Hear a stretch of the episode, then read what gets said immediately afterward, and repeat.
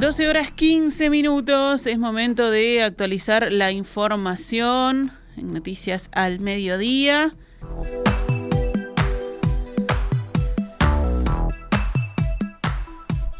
El PIT-CNT evalúa hacer un paro parcial en los primeros días de junio. La posibilidad de hacer esta movilización fue propuesta por el Secretariado Ejecutivo de la Central Sindical. Si bien aún no fue evaluada, la medida estará en consideración por la rendición de cuentas, las negociaciones en los consejos de salarios y la conflictividad en el puerto. La medida se evaluará en la mesa representativa, según explicó en rueda de prensa el presidente de la sindical, Marcelo Abdala. Hay mesa representativa el 2 de junio, allí es donde la dirección del pit tomará definiciones al respecto. En general se viene planteando un paro parcial, detalló Abdala. Los trabajadores del pit también expresaron su preocupación por la situación económica y social que atraviesa el país. Seguimos en tema. Un paro nacional de sindicatos de la enseñanza fue convocado para el próximo 15 de junio en reclamo de recuperación de las pérdidas salariales y de creación de cargos, entre otros puntos. Este paro abarca a todos los sindicatos de la enseñanza pública, tanto de ANEP, Universidad de la República y UTEC, así como también de la enseñanza privada, que es el SINTEP.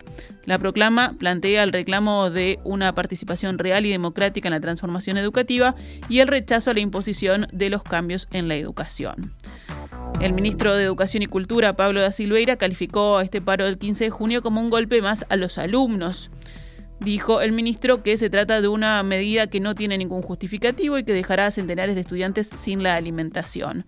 El jerarca expresó que luego de dos años de pandemia, donde hubo pérdida de aprendizaje, la prioridad debería ser recuperar el tiempo perdido.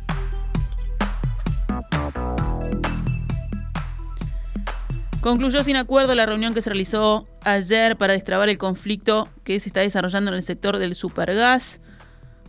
Fabio Riverón, de la Federación Uruguaya de Empleados de Comercio y Servicios de FUESIS, explicó que el gremio llegó con la intención de discutir nueve sanciones que la empresa estaba aplicando, la empresa Río Gas estaba aplicando por tomar medidas sindicales, que era formalmente lo que les habían planteado, y se encontraron con una ingrata sorpresa, fue que la empresa ata el levantamiento de estas sanciones a la posibilidad de una reestructura de todo el funcionamiento de la planta de Río Gas. Eso fue lo que explicó Riverón tras la reunión. Para nosotros, el solo hecho de que la empresa tomara la decisión de sancionar compañeros por estar tomando una medida sindical ya implicaba al conjunto del movimiento sindical. Ya dejaba fuera a los compañeros de Río Gas en el sentido de que este era un conflicto, lo trasladamos así al, secretariado ejecutivo del PCNT. Es una medida que abarca mucho más en realidad porque rompe con las reglas de relacionamiento de Uruguay.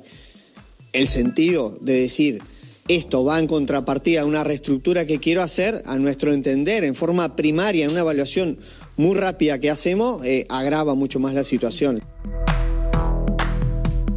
Rivero indicó que hoy no se realizarán medidas más allá de una asamblea que comienza a las 13 horas y a las 17 horas se plantea una nueva reunión en el Ministerio de Trabajo, haciendo una devolución de lo que la asamblea haya evaluado se va a estar evaluando justamente la propuesta que tienen arriba de la mesa y en virtud de eso eh, se dará respuesta al ministerio.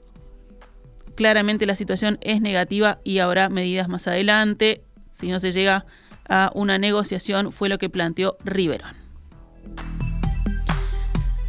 Pero por este mismo tema, el ministro de Ganadería, Fernando Matos, expresó su preocupación por el conflicto sindical que se desarrolla en el sector del supergas y que afecta el secado de la cosecha de soja del país ya que se realiza utilizando gas licuado. Matos aseguró que aún no se ha perdido la producción, pero denunció que este tipo de conflicto se da todos los años y que complica al sector productivo. Estamos prácticamente concluyendo la cosecha muy voluminosa de soja. Básicamente están ingresando granos con alguna necesidad de secado porque se recoge con algún grado de humedad por encima del parámetro y la energía necesaria para el secado de esos granos es absolutamente imprescindible para que tengamos un ritmo para poder concluir la cosecha, señaló Matos. Respecto a este tema, el dirigente sindical Flavio Riverón fue consultado por subrayado y respondió a los reclamos en cuanto al abastecimiento de gas por parte del sector agropecuario. Dijo Riverón que habría que preguntarse por qué Río Gas tiene una flota de seis camiones y desde enero solo funcionan cuatro, por qué la empresa recién en la última semana se puso a tiro de un permiso que necesitaba de la URSEA para que un camión saliera a la calle y si hay desabastecimiento, dijo el sindicalista, no necesariamente es por las medidas de la organización sindical.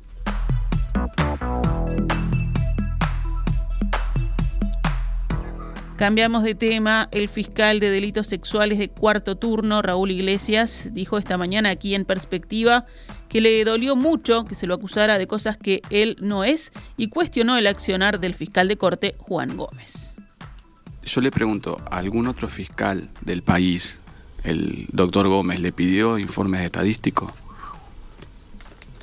Eso no es una cuestión. ¿Cuál es el mensaje que se da acá? Si haces tu trabajo, te investigo. Si archivas, te investigo. ¿Qué es lo que se pretende? Recordemos, días atrás el fiscal de corte Juan Gómez pidió información al Departamento de Políticas Públicas de la Fiscalía General de la Nación acerca del archivo de las causas resuelto por el fiscal Iglesias. Gómez dijo la semana pasada, por respeto a la gente que hace una denuncia, siempre sería conveniente que un fiscal investigara lo que se está denunciando. Ayer la Asociación de Abogados Penalistas defendió a Iglesias y criticó al fiscal de corte por haber recibido, en este caso, la intersocial feminista, que en las últimas semanas viene objetando la gestión del fiscal de delitos sexuales por el archivo de las causas. En la misiva, la gremial de abogados penalistas expresa su preocupación ante acciones adoptadas por distintas organizaciones, grupos de presión u operadores que habrían sido admitidas por la Fiscalía General y podrían constituir una indebida afectación de la dependencia técnica de los fiscales. Para esta agrupación de abogados se ha generado una campaña de desprestigio por determinados sectores que defienden una ideología contra un fiscal que públicamente solo ha manifestado su voluntad de interpretar el derecho de acuerdo a los principios constitucionales, entre los que se destacan los de igualdad y los del debido proceso, dicen en la misiva.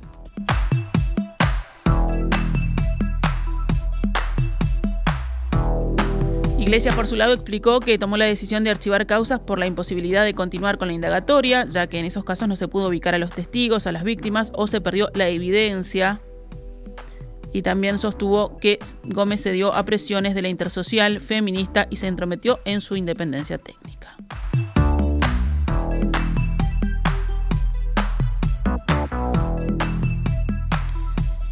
El presidente Luis Lacalle Pou retomó su actividad local luego de cuatro días ausentes del país por su viaje oficial a Londres. El mandatario arribó ayer, pero no hizo declaraciones en la base aérea donde aterrizó ni en un acto público del que participó más tarde.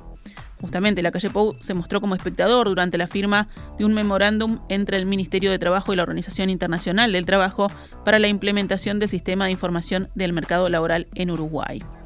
Hoy también tuvo actividad el presidente, que visitó dos localidades de Canelones para inaugurar obras vinculadas a salud pública. A las 10 de la mañana, el mandatario participó de la inauguración de las obras de remodelación de la policlínica de ACE en Pueblo Tapia sobre la ruta 88 y eh, sobre esta hora, al mediodía, la calle asiste a la apertura de la base de ambulancias de SAME 105, también de la Administración de los Servicios de Salud del Estado en Migues, al noroeste de Canelones.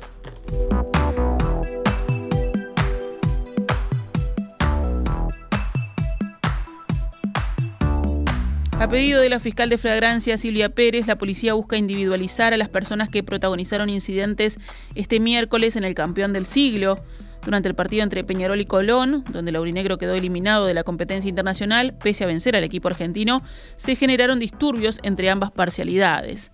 El fútbol estuvo interrumpido durante 30 minutos hasta que las autoridades lograron contener la situación. Según se informó desde la Fiscalía General, la fiscal Silvia Pérez inició una investigación ya que se constataron daños en los baños del estadio de Peñarol y la policía está intentando individualizar a las personas que participaron de estos incidentes. El panorama internacional, Estados Unidos aseguró hoy que bajo ningún concepto invitará a representantes del gobierno venezolano de Nicolás Maduro a la cumbre de las Américas previstas el mes que viene en Los Ángeles. Rotundamente no, no lo reconocemos como un gobierno soberano, dijo Kevin O'Reilly, coordinador de la cumbre, a un comité del Senado cuando se le preguntó sobre la participación del gobierno de Maduro. Estados Unidos considera como ilegítimo al gobierno de Maduro y reconoce al líder opositor Juan Guaidó como presidente interino. Consultado sobre la eventual participación en la cumbre del presidente de Nicaragua, Daniel Ortega, acusado de un creciente autoritarismo, O'Reilly también fue definitivo y afirmó que no lo invitarán. Fue menos tajante al responder preguntas sobre la posible participación de representantes del gobierno cubano. Dijo que la Casa Blanca estaba a cargo del asunto, pero que a su entender ninguna invitación había sido enviada aún. El presidente de Cuba, Miguel Díaz Canel, anunció ayer miércoles que en ningún caso asistirá. Un potente sismo de magnitud 7.2 sacudió el sur de Perú esta mañana, según anunció el Servicio Geológico de Estados Unidos, sin que hasta el momento las autoridades locales hayan informado de víctimas.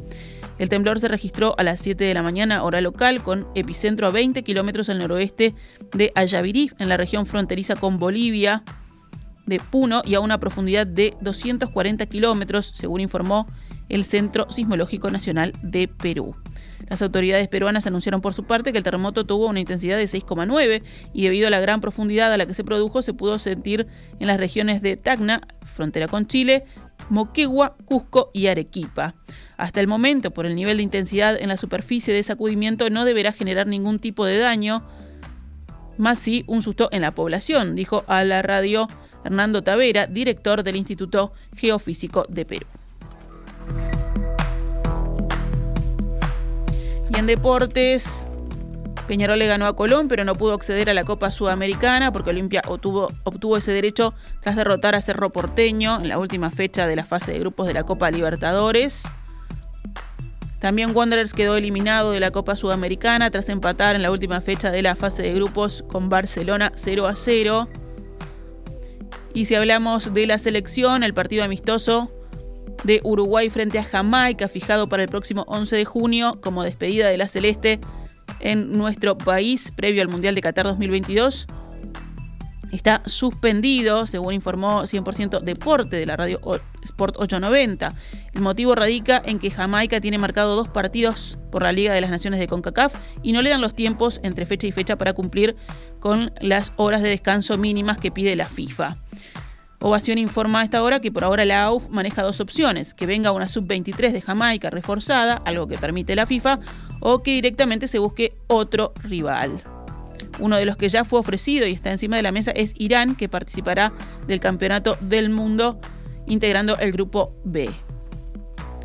Pero previo al partido del 11, Uruguay enfrentará a México y Estados Unidos el 2 y 5 de junio, ambos compromisos en Estados Unidos.